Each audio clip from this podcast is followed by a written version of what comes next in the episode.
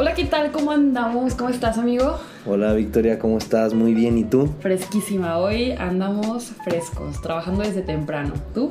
Igualmente, amiga, ya regresando un poco más a la rutina, ahora que los que estamos estudiando, la mayoría estamos empezando un nuevo semestre, eh, hay que echarle ganitas y para los que nos escuchan que estén en el trabajo y además estudian, no solo estén en el trabajo, pues empezando desde temprano y, y pues activos.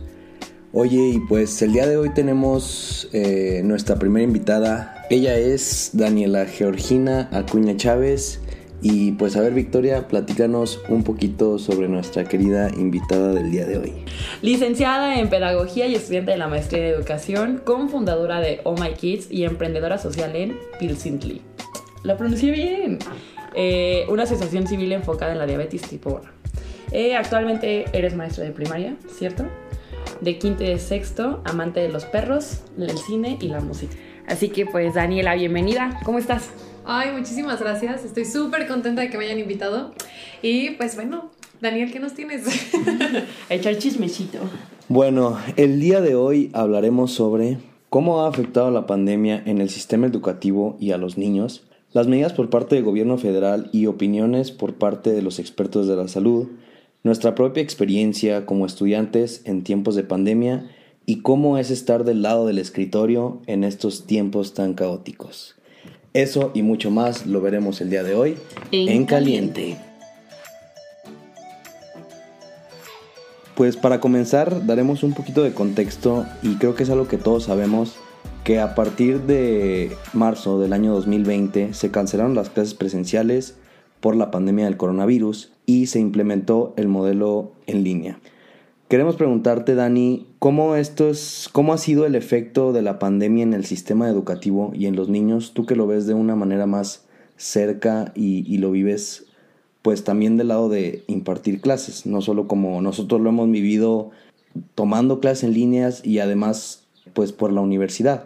¿Cómo es con los niños más pequeños? ¿Cómo has visto tú los efectos y cómo lo hemos visto nosotros en el país y, pues con las comunidades un poquito menos favorecidas? Creo que ha sido, desde marzo, todo ha sido muy, muy difícil, no solo para nosotros, como ya lo dijiste, sino también para los pequeños.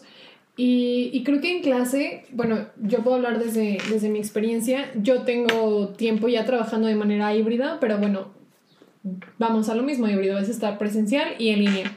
Y creo que ha sido muy complicado para ellos el, el poder este, estar frente a una pantalla. Si lo vemos como nosotros ya más grandes, cuando hablábamos de clases, de nuestras clases, pues también uno se aburre y es como de, ay, qué flojera o así. Ahora hay que ponernos en, los zapatos de un pequeñito, ¿no?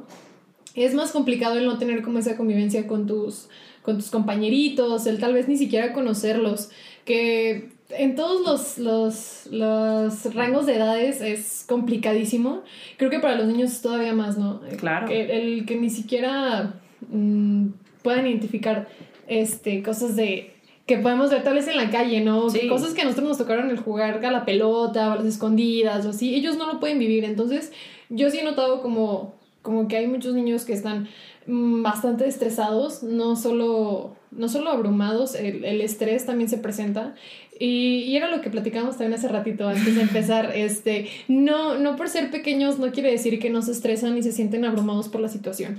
O sea, no hay que minimizar su sentir es muy importante tenerlo muy, muy en cuenta. Y, y creo que ha sido muy, muy difícil.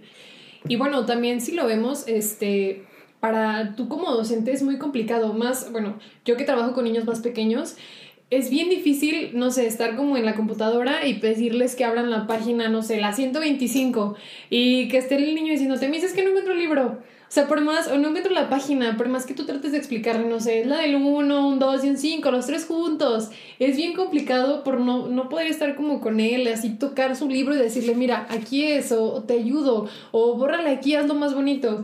Entonces, también te enfrentas a muchas cosas, no sé, por ejemplo, que falle la conexión o que falle el equipo. Y sí te frustra, o sea, porque tal vez mm, a mí me pasó que yo como docente decía, no, es que ese niño no quiere prender la cámara y no quiere trabajar o así. Y hasta después que la mamá me habló y me dijo, mi, ¿sabes qué? Se me descompuso la computadora, no sirve la cámara. Yo dije, ¡ay! hasta me sentí mal, ¿no? De, de, frustrarme yo en esa clase y decir, es que estoy hablándole a la pared porque no lo veía. Porque, bueno, a diferencia de ustedes, en, en mi nivel, en primaria, pues sí tienen que tener encendidas cámaras, micrófonos y todo, ¿no? Pues para estarlos viendo. Entonces, sí es bien, es bien complicado. Ahora yo pienso también en los maestros de licenciatura y digo, ay, qué complicado estar como con tus alumnos y el no estar pensando que te están ignorando, ¿no? No, y además es también ese lado humano. Yo tenía unos maestros que nos decían, o no les califico que me prendan la cámara, pero quiero verles las caras. Y yo lo, yo lo entendía, veía a señores ya eh, grandes que nos, que nos dan clases y, y, pobrecitos, batallando. Yo decía, le están echando muchas ganas porque es algo completamente nuevo para ellos. Nosotros ya nacimos y crecimos con la tecnología. Se nos da un poquito más. Hay que investigar, hay que aprender. Pero ellos, por sus generaciones, por cómo crecieron, pues es algo completamente nuevo. Y ellos nos decían así, sinceramente, chavos, es que quiero ver las caras. Toda la vida he dado clases en un, en un salón, conviviendo. Después salgo y me quedo platicando con ustedes en los pasillos. Y ahora es se acaba la clase, apaga la cámara y, pues como alumno pues te vas a acostar a tu cama o, te vas a desayunar ahí en tu misma casa, pero falta ese tacto y pues con los maestros es igual. Y yo le decía, no, pues yo sí, o sea, yo sinceramente prendía la cámara solo para que nos viera y sentir que como nosotros le estamos echando ganas y como nosotros le estamos batallando, pues del otro lado también creo que le están batallando igual o hasta llevándolo un poquito más difícil. Sí, de hecho estuvo bien complicado porque, bueno, todo sucede de un día para otro, ¿no? Entonces es como pasa y es busca herramientas para poder lograrlo, ¿no?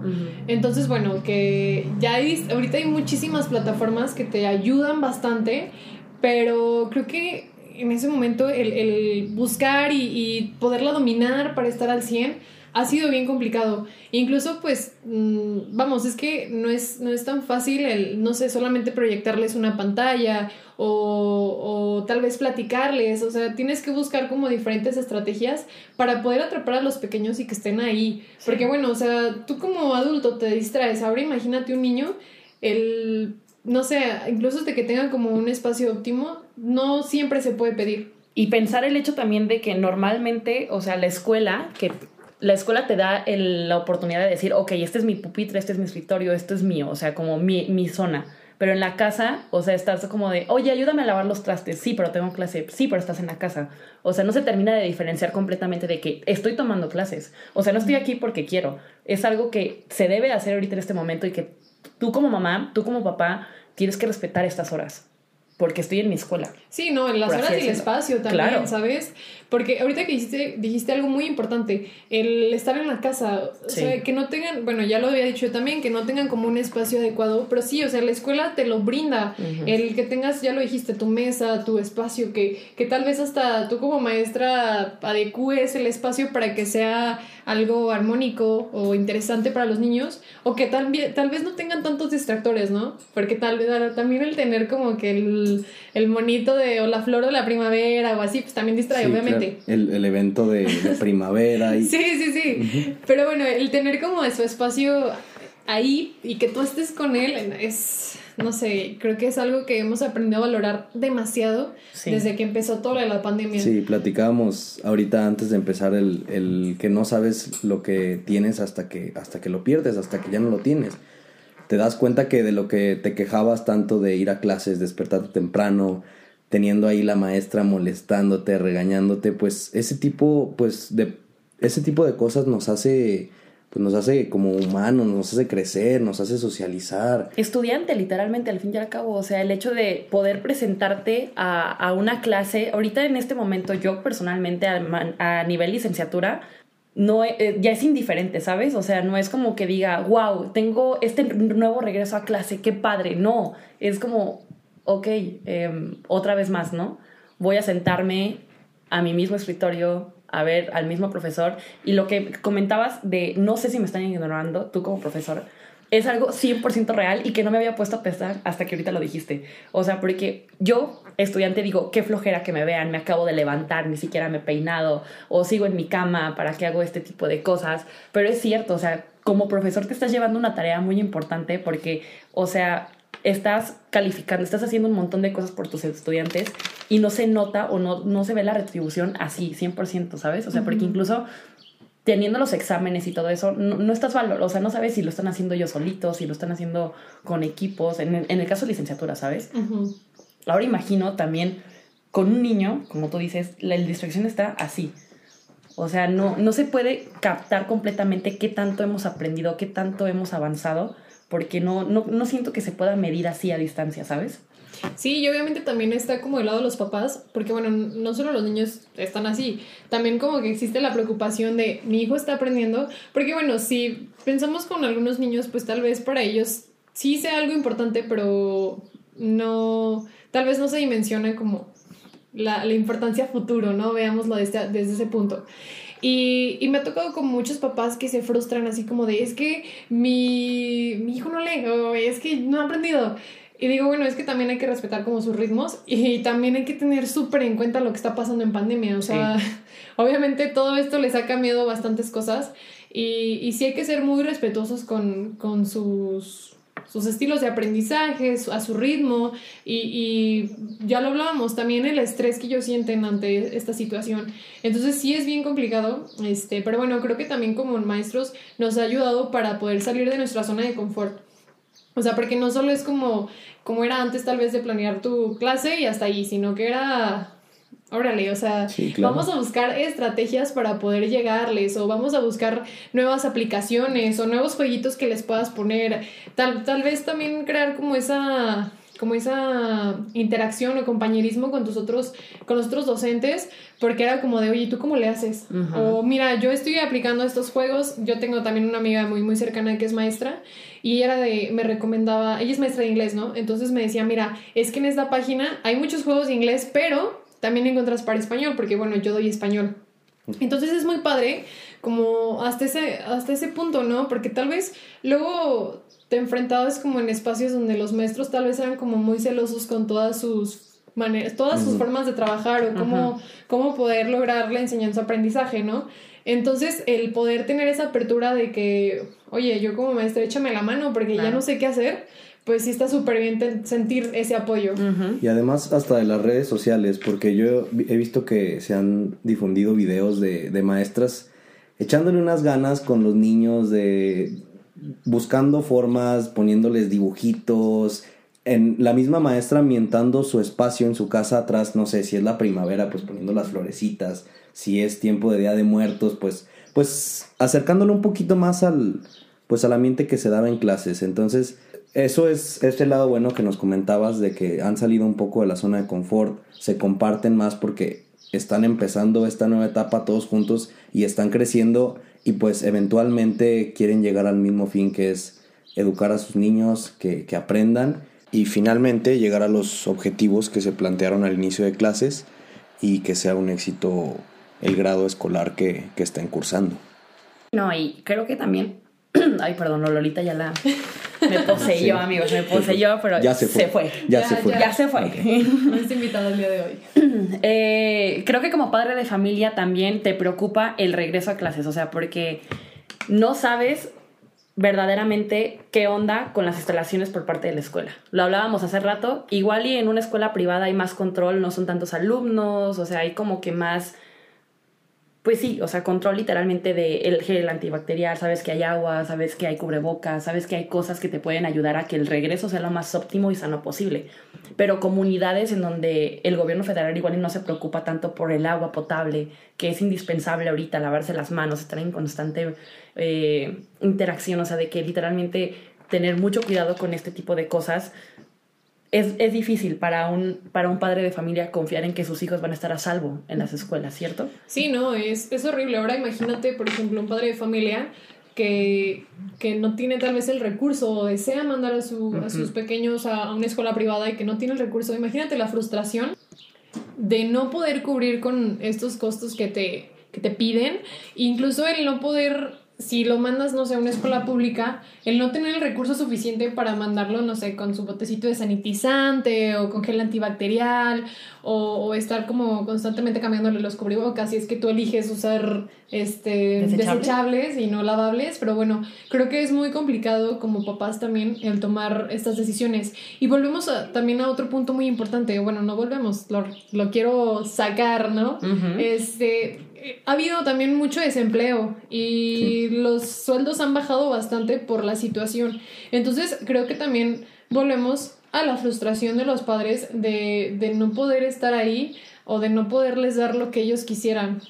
O también el tener que estar trabajando y no poder estar al pendiente de tus hijos como tú quisieras, creo que es bien difícil. Y tú tal vez como maestro puedes juzgar o puedes decir como de, no, es que este niño no mandó sus tareas o es que fulanito no se ha conectado o no sé.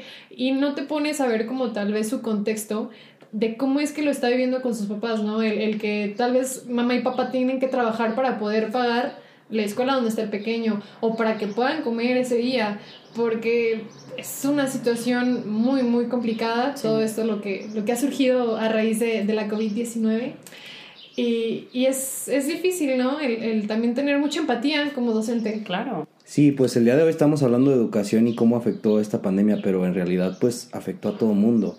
Afectó a los papás, a los hijos, a, a, a las personas que tenían un trabajo estable en una empresa llevaban trabajando 15 años y la empresa hace un recorte de personal y sabes qué te tocó porque pues ya no, no hay la forma de sustentar esta empresa o, o por la pandemia te dedicabas al, al, medio del espectáculo. Yo creo que todo este tipo de, de medios pues terminaron siendo de los más afectados y pues obviamente también la educación, que es de lo que estamos hablando el día de hoy. Y también, en parte, el hecho tú como mamá o como papá que tu hijo aprenda a diferenciar que si eres maestra, hasta qué punto, ¿sabes? O sea, porque obviamente las mamás, que son a las que más yo creo les toca, el sentarte al lado de tu hijo y tener a la maestra enfrente, pero que tu mamá es la que te está enseñando a hacer la letra, por ejemplo. O sea, creo que se puede llegar a perder esa situación de hasta qué punto te dejo estudiar las tareas, hasta qué punto me reconoces tú como tu maestra también, o qué tengo que hacer yo para que no me veas como tu maestra. De hecho, bueno, acabas de decir algo muy curioso y se me vinieron muchas cosas a la mente. Porque luego también, o sea, sí es bien importante tener como el apoyo de papás durante las sesiones, pero también hay un punto en el que dices, ay, señora, deme chance de dar la clase, ¿no? O sea, porque tal vez está como la mamá ahí o el papá, o sea, de que me ha tocado, incluso hasta en clases de regularización, eh, no tanto con, con un programa educativo, sino en regularización, de que estoy explicando el tema y el papá es como de, no, no, no, pero es que hazlo así y haz esto y dices, ay, no sé, de la chance. que es como de, bueno, pues ya me quedo callada, digo, al final de cuentas, pues ya me pagó la hora, pero si usted quiere dar la clase no hay problema. Claro. Pero bueno, pero bueno, mejor para mí no, obvio no. pero bueno, es como, también como tú como docente te quedas como en, en una situación en la que no sabes qué decirle al papá, o sea, obviamente agradeces demasiado el apoyo, pero pues también como decirle, ay señor, ya déjeme, deme chance, o señora, deme chance, ¿no? Obviamente no puedes hacer eso, pero sí también es como, es como muy, muy muy complicado, ¿no? El tener a tu mamá de maestra, ¿no? El, que esté ahí todo el tiempo diciéndote y así. Y pues bueno, también gracias a eso también surgieron muchas cosas. Por ejemplo, mi, mi otro negocio, este Oh My Kids, eh, brindamos acompañamiento académico. Entonces es para que el niño no esté con su mamá todo el tiempo y que no empiece como a fracturar esta relación o que también porque sabemos que no todas las, las, personas tienen como esa paciencia o esa habilidad de poder estar ahí acompañando. Y... O el tiempo a veces. Ajá, el tiempo incluso. Entonces, bueno, nosotros es lo que hacemos, pues van a algunas mises, están con los pequeños, trabajan y brindamos como esa, ese apoyo. Pero vamos, mm, volvemos a lo mismo, no todas las personas tienen esa oportunidad de, acceso. y acceso a ese tipo de servicios. Sí, y era algo que, que teníamos eh, normal, hablando un poquito de lo que decíamos al principio de el ir a la escuela, pues para el niño es es respirar otros aires, es ver otro tipo de caras, es ver a los amiguitos, jugar fútbol en el recreo, jugar boli o convivir con la maestra, pelearte con la maestra, pero ahora pues lo que ves es a tu mamá y tu mamá está ahí encima viendo cómo aprendes. Con la este, chancla. Con la chancla. Literal, o sea, es que porque aparte a mí me pasa que la manera en la que yo aprendo no es nada igual a la que mi mamá aprendía, ¿sabes? Entonces, obviamente, si me ve a mí de que haciendo mis cosas o haciendo mil cosas al mismo tiempo, dice, esta vieja no está haciendo nada. O sea, literalmente, ni siquiera está pelando a la clase.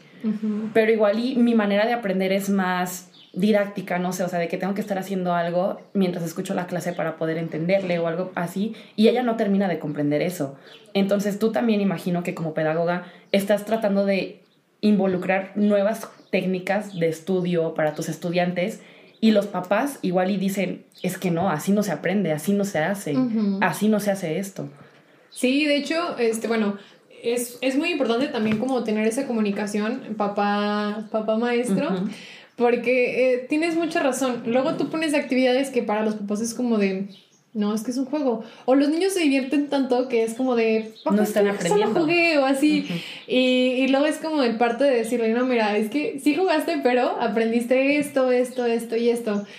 Porque muchas veces no, como ya lo dijiste, no estamos tan acostumbrados o a, aprender de diferentes maneras, ¿no? Y tú como, bueno, yo como maestra tengo que buscar las estrategias para poder abarcar este pues la mayor parte de, o la mayoría de los estilos de aprendizaje.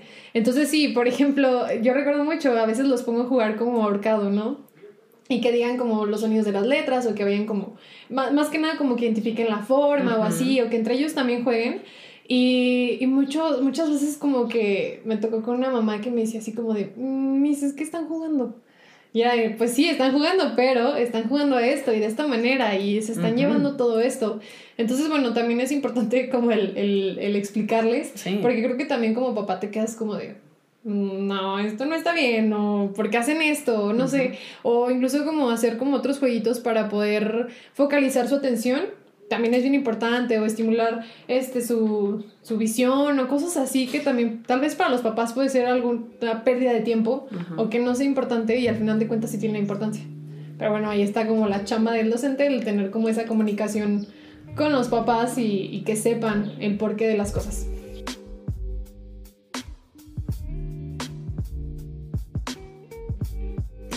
Bueno, y pues retomando el tema, creo que también es importante mencionar a todas estas comunidades que están un poco desfavorecidas económicamente, ¿cómo han llevado esta pandemia?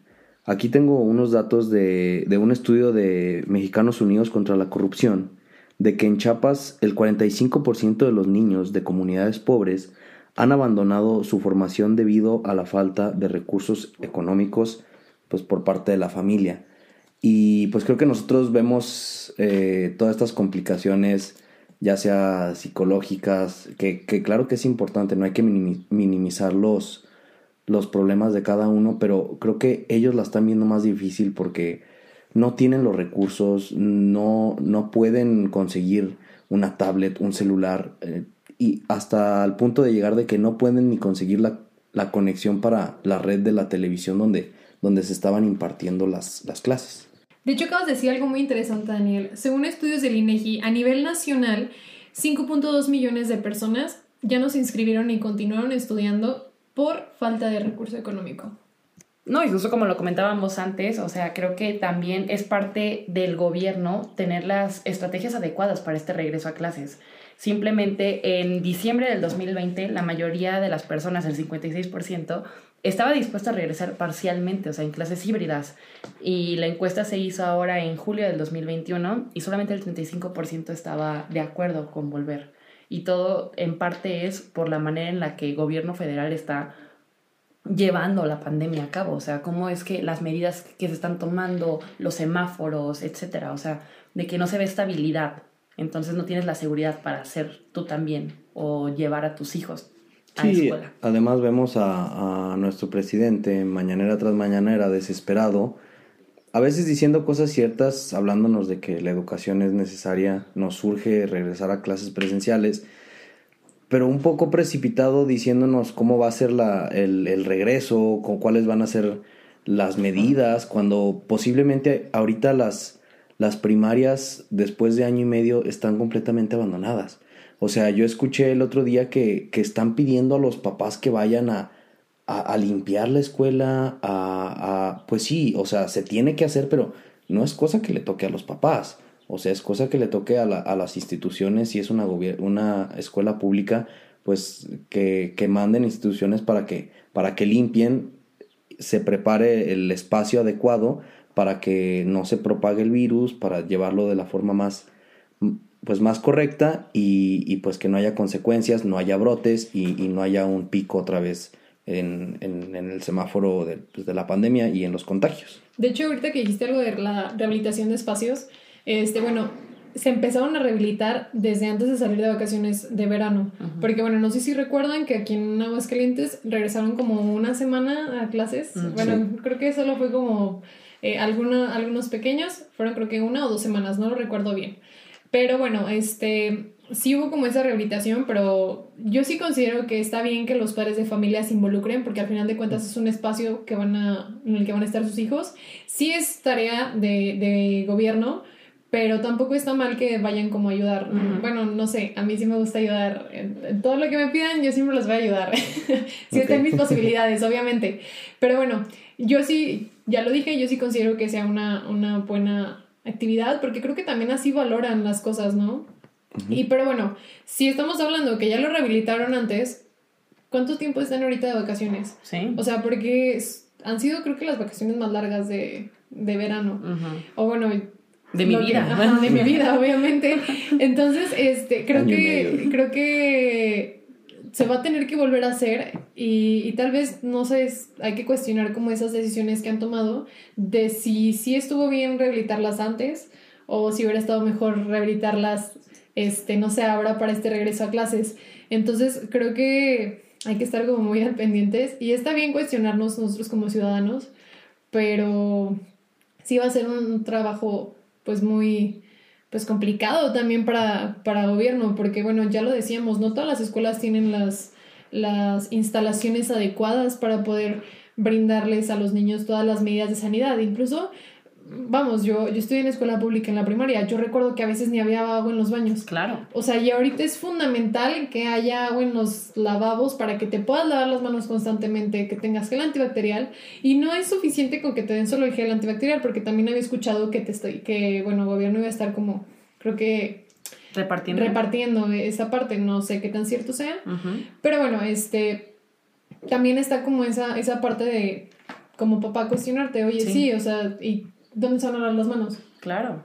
No, y también el hecho de que, bueno, repito, o sea, creo que la estabilidad del país en estos momentos pues no es la más óptima en ninguno de los sentidos. Y volviendo al tema de educación, el hecho de que, por ejemplo, te sale la mañanera, como decía Daniel, el que las autoridades están planeando manipular los semáforos acorde a las necesidades de la población, pues tampoco te da la, la, certidumbre de decir, bueno, o sea, se está llevando un control de pandemia. Claro que no, o sea, si tenemos que llegar al extremo de tener que decir, bueno, es semáforo rojo, pero verde para las escuelas. Pues no, o sea, porque en realidad no te estás poniendo a pensar de que están conviviendo ya vacunaste a todas las personas grandes, pero las personas chiquitas, o sea, los niños, los jóvenes que apenas están empezando a vacunar, pues igual y no todos cuentan con la vacuna y el contagiadero ahora va a ser no en, la, en las personas mayores, sino en los chicos. Sí, que, que porten el virus y, y, este sea el medio por el cual lo lleven a, a las personas que, que, pues se cuidan o a los papás o a los abuelitos que sabemos que, que aunque tengas la vacuna, bueno, te puedes contagiar claro, no te va, no te va a llegar de, de la manera este, como era antes de vacunarnos, digo, no, no, no te va, esperemos y no te vaya a afectar tanto, porque ya tienes una inmunidad, ya estás algo protegido, pero pues igual sigue existiendo y sigue creciendo pues los contagios que, que hoy, en, hoy en la mañana se acaba de dar la cifra más alta de contagios por coronavirus de, de, de todo desde que empezó. Entonces yo creo que es porque pues, la gente se empieza a descuidar y todo, y teniendo este tipo de cifras, este tipo de noticias, por el otro lado pues nos están diciendo por parte de pues el poder ejecutivo, pues que nos están diciendo que, que el 30 de agosto volvemos a clases. Entonces pues es ese choque que tenemos, ese choque de pensamientos, yo creo que todos lo llegamos a tener y más los que los que están tomando, los padres que están tomando una decisión si hoy voy a mandar a mi hijo a la escuela o no y cuáles van a ser las consecuencias. Yo estudiante sí creo que debemos regresar. O sea, si yo a nivel licenciatura lo pido, o sea, pero más como necesidad de tener que volver a sentirme como parte de algo. Imagino a los niños chiquitos, como tú nos comentabas, lo frustrante que debe de ser para ellos el tener tu uniforme, el tener tu mochila y no poder utilizarlos, el no tener el espacio adecuado, el no poder convivir con niños. O sea, Daniel lo, lo platicaba en un principio de cómo es que un niño ahora se va a, va a interactuar con otros niños o con otras personas. O sea, lo difícil que puede ser volver a la antigua normalidad, por así decirlo. Bueno, yo considero que todos debemos de estar bien alertas, no bajar la guardia todavía, pero sí es bien importante volver a, estar como retomando todas estas actividades. Obviamente es una nueva normalidad, y ahorita que lo decías, que a la antigua normalidad ya no se puede, ya no va, ya no va a pasar. Eh, es, bien sabido que pues el COVID va a estar aquí, va a estar aquí acompañándonos por mucho, mucho tiempo. O si no es hay que acostumbrarnos. ajá. Entonces hay que, hay que irnos acostumbrando a vivir con eso.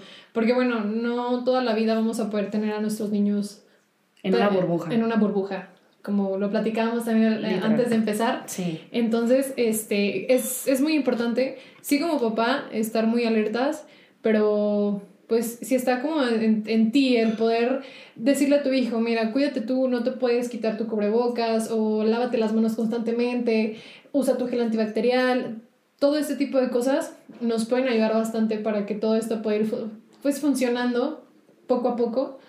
Y, y yo sí creo que es importante que los niños regresen, que retomen sus actividades. No va a ser pues como antes, pero que sí lo vayan haciendo poco a poco. Sí, y además ellos o, nosotros en general, porque no dejamos de ser estudiantes, vamos a valorar eh, si nos toca ir a la universidad, si les toca ir a la primaria, aunque sea dos días a la semana, bueno, los vamos a valorar porque venimos de estar año y medio tomando clase en nuestra casa y extrañando el, el, y dándonos cuenta cómo era estudiar antes y cómo nos quejábamos cuando pues era pues la forma en que aprendimos a aprender literalmente. Entonces, ahora que volvamos, pues va a ser poco a poco va a ser satisfactorio para nosotros porque la verdad, o sea, en lo personal yo he ido varias veces ya a la universidad, dos o tres días y bueno, disfrutas más la clase, estás más atento, tomas apuntes con más ganas. No digo que en línea no es así, debería de ser así, pero, pero en la mayoría de las personas no lo es. Entonces vas a la universidad, tomas una clase, ves a tu profesor, le preguntas, sientes el trato directo